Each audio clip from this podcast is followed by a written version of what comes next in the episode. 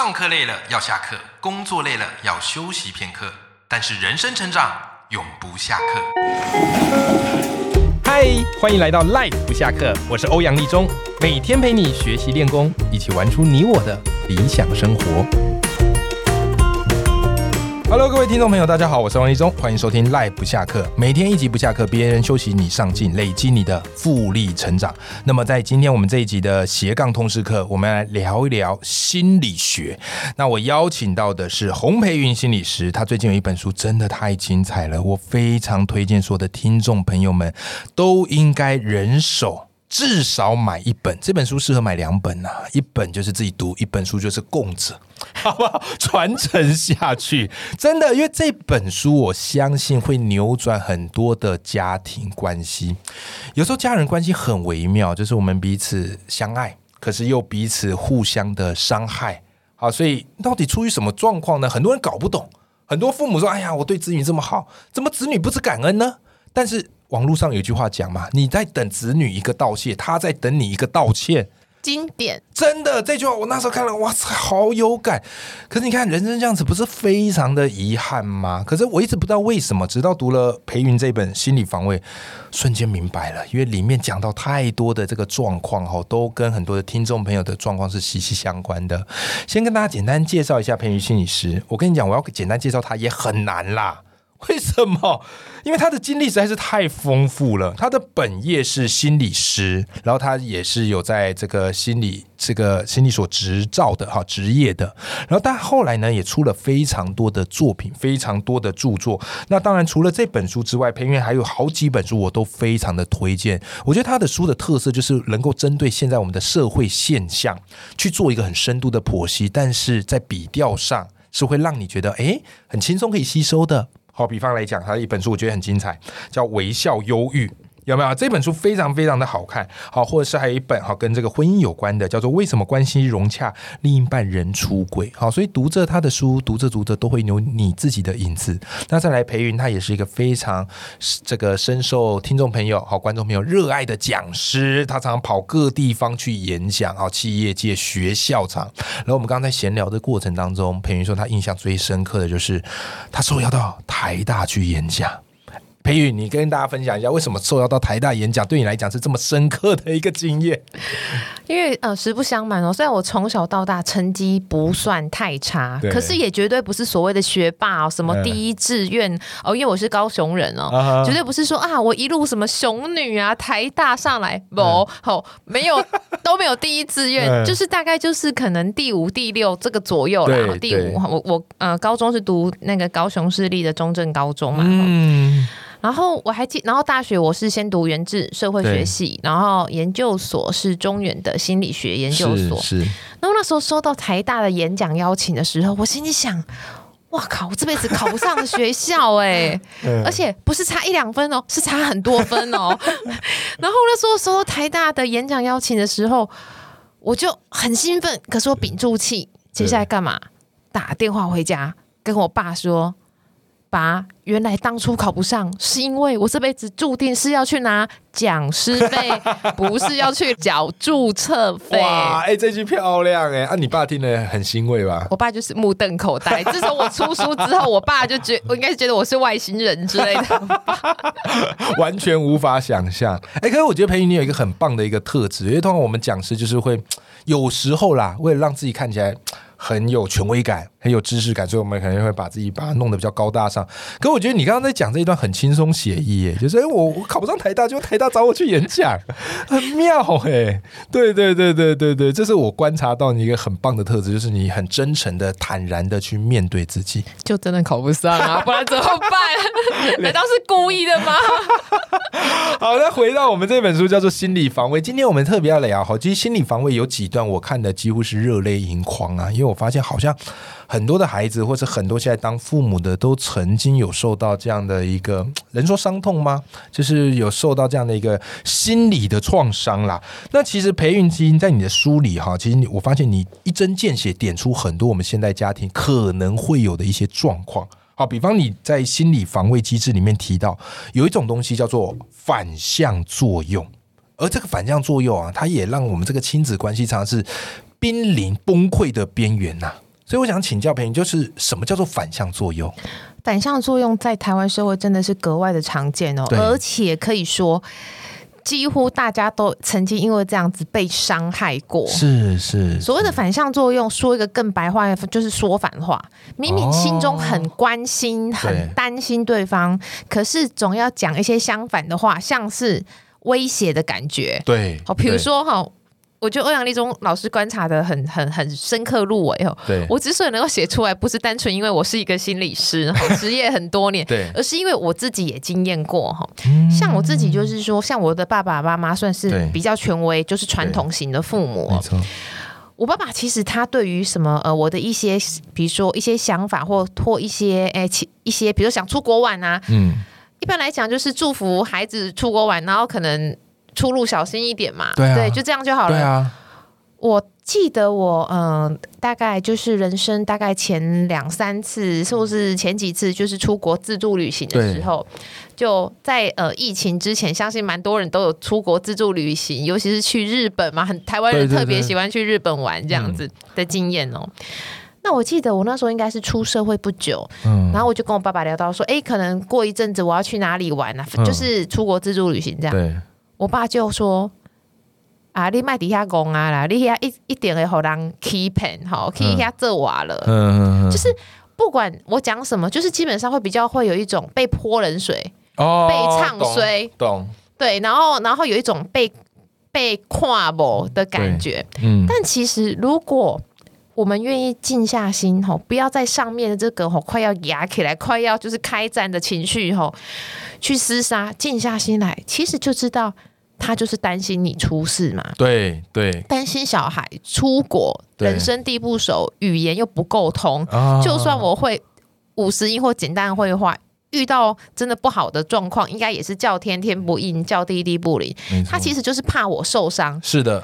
可是他硬要讲的就是一副我很笨，我很呆，一定会被骗去去干嘛之类的。对，那所有的小孩哈，就是所有的孩子一定接收到就是我不被肯定，嗯嗯，好，我被看得很轻，好，然后我被认为很没有能力，嗯嗯，那是不是就会让亲子关系就是产生隔阂？因为感觉自我被否定了嘛。对，甚至直接就是水火不容嘛。反正你都看清我，看不起我，那以后我做什么事情，我都不要让你知道就好了。对，哎，这不是也跟在父母的眼里，我们永远是小孩一样？我发现很多父母可能最常对孩子讲就是：哎，你还小，你不懂啦，对不对？啊，说怎么没那么简单啦？有没有？可是为什么会有这样这种反向作用的沟通啊？是因为出从父母的心态角度，为什么他们会想要用这样的方式来跟你讲？我觉得各位听众朋友，如果稍微静下心呢，我相信大家都很聪明。你去想，很多人会用这种说反话、威胁的口吻跟方式去讲话，是因为他们都误以为这个方法会最快达到贺阻的效果。哦，贺阻这两个字很重要，而且是最快。对，但殊不知，它只会激起我们的反抗心。没错，没错，没错，没错，没错，就是你越讲，我越想要证明给你看。对，所以其实我觉得。很多时候，我们以为我们硬生生的去阻止他，他就会听话，他就不会去做这件事情。嗯，殊不知只是把孩子推得更远。嗯，认同。对，所以所以这就让我想到，这样一算有点延伸出去。我不知道各位听众朋友有没有听过一个效应哈，很很有趣，叫做罗密欧与朱丽叶效应。这我没听过。这部书这本我有看过，但是我不知道这是什么效应。他意思就是说，你越是反对孩子们的恋情，他们就会爱得越坚贞。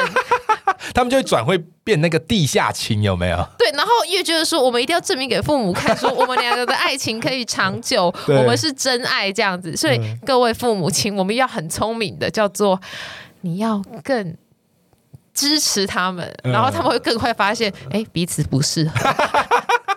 你可能要给他推一把，哎，这个我真的很认同哎，因为我自己以前当学校老师就这样啊，有时候班上同学有些恋爱，然后他们父母可能会担心，就会希望我们老师稍微去介入一下。可是我就觉得，好像你越介入了，他们就会越爱的死去活来，他们就觉得自己是亡命鸳鸯，他们就觉得自己梁山伯与祝英台，所以真的有这个效应的。对，这个名词是真的存在，大家可以去搜寻一下。我觉得这个名字也蛮可爱的。是是是是是。那当然，其实我们刚刚聊到说，父母有时候可能会用一些反向作用来沟通，真的就像是培云刚刚讲的，因为他们觉得这样可以有效喝阻孩子，没有想到就是把孩子越推越远。而且除了反向作用之外，还有一种效应也蛮特别的。我记得我以前看过一部电影，那时候那部电影很经典，叫《控制》。然后那部电影就大概就是那个妻子啊无所不用其极的控制先生，然后还让大家都相信，然后是站在妻子这一边。那时候它就是一个惊悚剧，但是大家觉得非常的好看。但在看你的书当中啊，其实你会发现我们生活中也常常有一些无形的控制，虽然没有像电影讲的这么夸张，诶，可是我觉得你书里讲的很好，有些控制是我们无法察觉的，像是一些社会的期待，或者是一些这个怎么样，呃，日积月累的一些潜规则。对不对？所以从心理防卫的角度，有没有哪一些很容易造成我们家庭关系破灭的控制呢？我我我在书中时时都有去讲说，其实所有的心理防卫机制，它几乎都是混合着使用哦。比如说控制，它很常跟也会跟所谓的合理化出现，就比如说。我希望孩子，我希望先生哈，或者是我希望我太太几点几分可以出门，几点几分回到家。我规定这个，规定那个，希望一切都按照我的计划跟规则走，控制的好好。其实是什么？其实是因为他的内心深处非常的焦虑，他很害怕一旦超出他的控制范围会出现坏事。对，比如说，好，当然各位还是要洗手、戴口罩啊。好，比如说，哎，如果。他这次没有洗手，结果就感染了呢。嗯，那不是不是会影响小朋友的健康？影响到小朋友的健康，那生命怎么办？对，好，然后这样是不是很不负负责任的父母？然后他会很很很受苦等等，吼，就是会高度控制，让每个人都活在一个好像就是压力很大，哈，就是如坐针毡的一个气氛跟关系里哦。对，哎，完全认同，因为其实很多家长他是。会去盯孩子在哪里嘛，然后所以夺命连环扣有没有？那当然是为孩子安全是有必要，但有时候好像小孩子也觉得哎呀，这个控制的这个压力很大，有没有？哎，真的会是这样。这让我想起我大学的时候，我爸就是这。你爸是这样子吗？对，我都已经上大学了，我记得我有点忘了大二还是大三的暑假。对，那暑假时候当然是回到家嘛。对，那我记得有一次是。暑假期间，我跟我的高一同学聚餐，啊，然后那时候好像才晚上，可能八点多，还可能还不到九点，对，我爸就打了十通。啊，八点多九点打十通，对，你故意点没等来，我想说发生什么事情吗？而且我已经大学生了耶，才八九点哎，然后刚好我的高一同学对我们家的状况哈，对我也了解。甚深哈，所以大概知道，嗯，差不多该送洪佩瑜回家。你们就没办法夜唱夜唱，就就他们其他人可以继续聊。然后跟我比较好的呃一位男同学，他是有骑车的，他就知道说，呃，先把你载回去。完全，我以前会觉得说，哎呀，这个太夸张。可是我现在自己当爸爸有女儿了，我好像能够稍微理解。我必须帮红爸爸说个话。对，但其实我们家长有时候就很容易会去担心这样的事情呢。是，哎，那如果换个角度来讲，有没有什么方法？因为今天我们节目很多可能也是家长，然后可能他也有女儿，对吧？嗯，那其实要怎么样说服我们自己？不要过度，或是过度干涉，或是过度控制呢？从父母的角度，嗯，好，我觉得老师这个问题非常的细腻哦。对我以前不会问这个问题，我自己有女儿之后，我突然就觉得，哎，对，那要怎么办？我理智上知道我该这样做，可是我情感上我做不到。